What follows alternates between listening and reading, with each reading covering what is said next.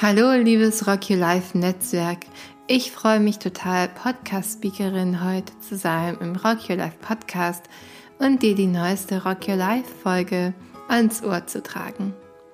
Ich kenne Rock Your Life jetzt bereits seit zehn Jahren und habe damals in 2011 als Mentorin für eine Hauptschülerin angefangen, mich zu engagieren. Danach war ich auch noch Mentoring-Koordinatorin und habe die Rocky Life Trainer-Ausbildung gemacht. Und jetzt auch seit vielen Jahren gebe ich Rocky Life Trainings. Das heißt, ich liebe Rocky Life, ich liebe den Grundgedanken, dass du alles schaffen kannst, was du willst und dass es einfach so viel leichter ist, wenn du einen Mentor oder eine Mentorin an deiner Seite hast. Und alle so viel voneinander lernen können. Also es ist ja nicht nur die ähm, Begleitung jetzt von Schülerinnen und Schülern, sondern also die sozusagen davon profitieren, sondern auch die andere Seite, die Menschen, die sich engagieren, die total viel für sich daraus mitnehmen und so viel lernen. Deswegen finde ich Rocky Life einfach klasse und freue mich, dass ich seit zehn Jahren dabei bin.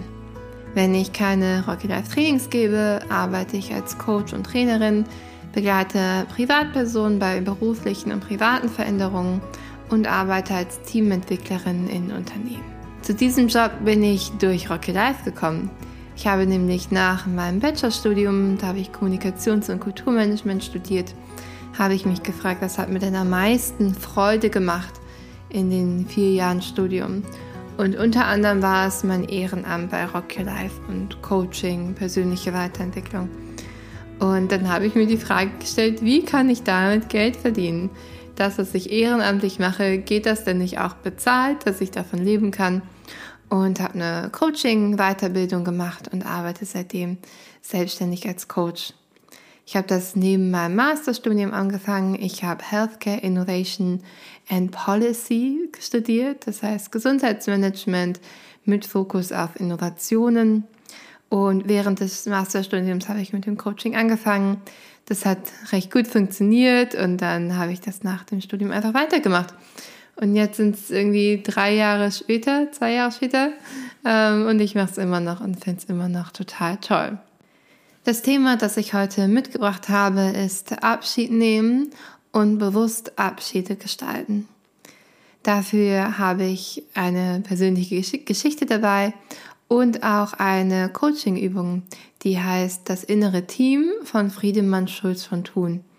Und diese Coaching-Übung kannst du verwenden, wenn du auch irgendwie was verabschieden möchtest oder dich fragst, ob da irgendwas gibt, was eigentlich verabschiedet werden möchte.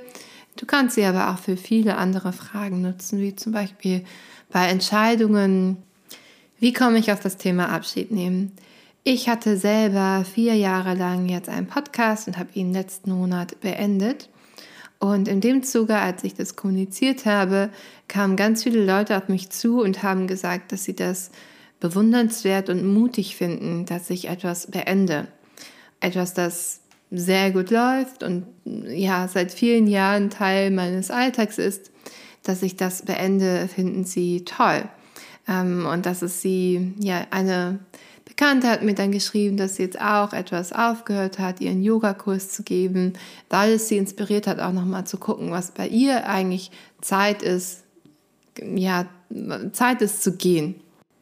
In der Vorbereitung zur heutigen Folge habe ich dann mal bei Google im Suchfeld eingegeben, warum ist Abschied und dann einfach mal gewartet, was so kommt. Und das allererste, was kommt, ist, warum ist Abschied nehmen so schwer? Und das finde ich ganz bemerkenswert, weil viele, und ich schieße mich da total ein, Abschied nehmen und etwas beenden als gar nicht so schön und gar nicht so angenehm finden am liebsten, also ich persönlich hätte am liebsten, dass immer alles einfach weitergeht. Und also nicht alles, aber so die schönen Sachen, dass einfach immer alles weitergeht und dass sich nie wirklich dann etwas verändern muss oder dass ich aktiv etwas verändern muss. Und dass dieses Abschied nehmen dann wirklich schwer ist, weil man verabschiedet sich ja nicht nur von einer Person oder einem Gegenstand oder einem etwas, was man macht, von einem Projekt, man verabschiedet sich ja auch in gewisser Weise von einem Lebensabschnitt, von etwas, was einen begleitet hat und was man jetzt beendet und halt nicht mehr macht. Und das ist schon, ja, da kann man schon Respekt vorhaben. Den zweiten Vorschlag, den Google macht, ist, warum ist Abschied nehmen wichtig? Und direkt danach, warum ist Abschied so wichtig? Und das ist der Punkt, den ich auch heute machen möchte, dass es unglaublich wichtig ist, Dinge ordentlich zu verabschieden und wirklich komplett zu verabschieden, um auch Raum zu haben für diese Zwischenphase, wo man nicht genau weiß, was als nächstes kommt und dann auch das, was Neues kommt. Dass das Raum braucht und das sowohl ja emotional, aber auch zeitlich, dass es einfach da Platz braucht und dass es nicht geht, wenn man zu viel auf dem Tisch hat. Das allererste ist ja, dass man feststellen muss, ah, okay, jetzt kommt ein Abschied oder es ist Zeit, mich zu verabschieden. Es kann ja sein, dass es äh, auf eine ganz natürliche Art und Weise ist, weil es gibt ein bestimmtes Datum und ab dann ist es so. Aber wenn es Dinge sind, wo man selber entscheidet, wann man da verabschiedet oder ob man überhaupt verabschiedet, kann ich total das innere Team von Friedemann Schulz von Thun empfehlen. Ich habe das nämlich gemacht nach meiner Sommerpause, dass ich gemerkt habe, okay, irgendwie so richtig Lust, so jetzt wieder zu arbeiten, habe ich nicht. Also so das Coaching oder die Teamentwicklung an sich finde ich super. Auf die anderen Sachen habe ich jetzt nicht so viel Lust. Und dann habe ich das innere Team von Friedemann Schulz von Thun einmal mit mir selbst gemacht. Was ist denn das innere Team? Das innere Team ist eine Coaching-Übung und man geht da davon aus, dass man selber aus unterschiedlichen Anteilen besteht. Dass die eigene Persönlichkeit nicht einfach nur eine, eine Richtung ist und eine Meinung, sondern dass es unterschiedliche Anteile gibt, die alle gleichberechtigt sind und die alle das Beste für einen wollen und aber tatsächlich, dass sie auch unterschiedliche Meinungen haben können. Das heißt, was man als erstes machen kann, ist einfach mal aufzuschreiben, was einem alles durch den Kopf geht. Von, also ich beziehe es jetzt mal auf meine Situation, wo ich den Podcast beendet habe, beziehungsweise nach dem Urlaub ja nach wieder in den Arbeitsalltag kam und gemerkt habe, ach, irgendwas stimmt hier nicht ganz. Ich habe alles aufgeschrieben von, ich habe einfach keine Lust mehr, diesen Podcast zu machen, zu, oh, aber was ist, wenn ich jetzt damit aufhöre? Dann, oh, wie, wie mache ich das denn weiter? Ich mache den doch schon vier Jahre. Ich kann doch jetzt nicht die Leute, die den alle zwei Wochen hören, enttäuschen, dass es keine Folge mehr gibt. Also wirklich alles ungefiltert einmal aufzuschreiben. Alles, alles, alles, was einem durch den Kopf geht. Und so diesen inneren Bewerter, die innere Bewerterin einmal rauszulassen. Die darf jetzt mal hinten angestellt werden, auch den inneren Kritiker, die innere Kritikerin hinten anstellen, einfach ungefiltert alles aufschreiben. Im nächsten Schritt geht man dann jeden Satz einzeln durch und fragt sich, wer meiner Anteile sagt das denn? Wie kann ich mir diese Person, die das sagt, vorstellen? Kannst du dir vorstellen, als hättest du so einen Tisch in deinem Inneren und um diesen Tisch herum sitzen alle Anteile. So, wie sieht die Person denn aus? Was macht die? Ne? Was ist die so für ein Typ? Und zum Beispiel bei mir war das dann, ich habe überhaupt keine Lust mehr auf den Podcast, habe ich dann überlegt, das ist eigentlich so ein Kind. Das ist ein Kind, das irgendwie spielen will, das Spaß haben will, dass es irgendwie, ja, jetzt nicht das machen will, worauf es irgendwie keine Lust hat und auch so ein bisschen so Hans Guck in die Luft mäßig, so, oh ja, ja, irgendwie so ist. Und dann aber dieser andere Anteil, der sagt, ja, wie kannst du es denn jetzt aufhören nach vier Jahren? Das sind ja dann Leute, die darauf warten, auf eine neue Folge.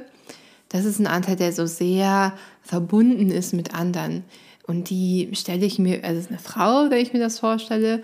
Und die Frau, die stelle ich mir so in einem leichten Sommergewand vor. Die hat irgendwie Blumen im Haar und ist so der Anteil, der ja die verbindende Gemeinschaftsdenkerin oder so. Also etwas, eine Person, die so ganz, ganz stark in der Gemeinschaft denkt. Und so bin ich dann jeden einzelnen Satz durchgegangen, habe mir genau überlegt, ah, okay, so ist es dann die Person, die würde so heißen, also jetzt nicht irgendwie Anna oder so, sondern irgendwie, ja, das, das freudige Kind oder sowas. Ähm, und dann bekommt man schon ein erstes Gefühl dafür, wer denn da eigentlich gerade so am Tisch sitzt. Das sieht bei dir dann anders aus. Das ist auch bei mir anders, je nachdem, welche Frage ich gerade habe, welches Thema mich gerade umtreibt. Das heißt, du kannst es immer wieder neu machen und alles ist da in Ordnung und alles ist schön. Du brauchst auch keine Sorge haben oder Angst vor Anteilen, die vielleicht irgendwie schlechte Laune verbreiten und wütend sind oder traurig oder wie auch immer. Das ist alles okay, das darf alles sein. Und dann der nächste Schritt ist, dass diese Anteile miteinander sprechen. Da kannst du dir auch Unterstützung von einem Coach holen, falls du merkst, ah, okay, alleine komme ich da an meine Grenzen. Ich habe inzwischen viel Erfahrung mit meinem inneren Team, deswegen konnte ich das auch alleine machen. Und die haben dann miteinander gesprochen. Das heißt, ich habe abgewegt innerlich, okay, möchte ich das jetzt beenden, möchte ich es weitermachen, muss ich vielleicht einfach auch mal wieder ein bisschen reinkommen und dann kommt die Freude wieder oder ist eigentlich gerade Zeit, dass so ein neuer Abschnitt kommt. Und ich kam zu meiner finalen Entscheidung, ja, den Podcast, den möchte ich beenden und es ist Zeit, das zu beenden. Ich weiß noch nicht, was danach kommt. Auf jeden Fall, das möchte ich jetzt erstmal beenden und wie so aussortieren, ein bisschen Raum machen und Platz für was Neues. Das heißt, nun stand ein Abschied an und das ist ja auch das Thema der heutigen Folge. Und mir hat es geholfen, nicht direkt eine Podcast-Folge aufzunehmen, die wo ich alles beende und sage, hier, das ist jetzt hier zu Ende, sondern ich habe die vorletzte Podcast-Folge aufgenommen, also eine Folge, in der ich ankündige, dass der Podcast vorbei ist, beziehungsweise dass ich ihn beenden werde. Das hat sich für mich total passend angefühlt, weil es war eine Ankündigung, aber es war kein ganz harter Schnitt. Und die letzte Podcast-Folge, die kommt jetzt noch und die werde ich noch aufnehmen, um darüber zu reflektieren, wie es war, jetzt Abschied zu nehmen. Das heißt, es gibt auch nicht irgendwie das eine richtige Konzept von die Zeit, die es braucht, um Abschied zu nehmen, ist so lang, sondern es braucht so lange, wie es braucht. Und da kannst du einfach innerlich immer mal wieder einchecken mit dir, mit deinem inneren Team und zu schauen, okay, wie ist es denn soweit? Wo stehe ich gerade? Wie möchte ich das gerade machen? Hier kannst du zum Beispiel auch beim inneren Team einmal jedes Teammitglied fragen, was möchtest du noch machen oder was wäre für dich wichtig, wie wir es gestalten, dass du einverstanden bist damit, dass wir den Podcast beenden. Und so kannst du dein inneres Team nutzen, um Abschiede nicht ganz so schwer zu gestalten. Es gibt auch noch eine weitere Frage, die ich heute, ich habe mich einer Freundin erzählt, die arbeitet auch als Coach, habe erzählt, dass ich heute diese Podcast-Folge aufnehmen werde und sie hat eine ganz tolle Frage mit mir geteilt, die sie in Abschlussgesprächen bei ihrem Coaching stellt. Und zwar ist es die Frage, wie wird der Abschluss zum Neuanfang? Und über diese Frage einmal nachzudenken, also dass es nicht nur Abschied ist, sondern auch eine Ausrichtung auf die Zukunft. Das finde ich eine super, super schöne Frage, um sich da auf die Zukunft auszurichten, auf das, was dann neu begonnen werden kann. Ich möchte dir auch gerne Mut mitgeben, den Mut dafür, Dinge zu beenden, die nicht mehr ganz dir entsprechen.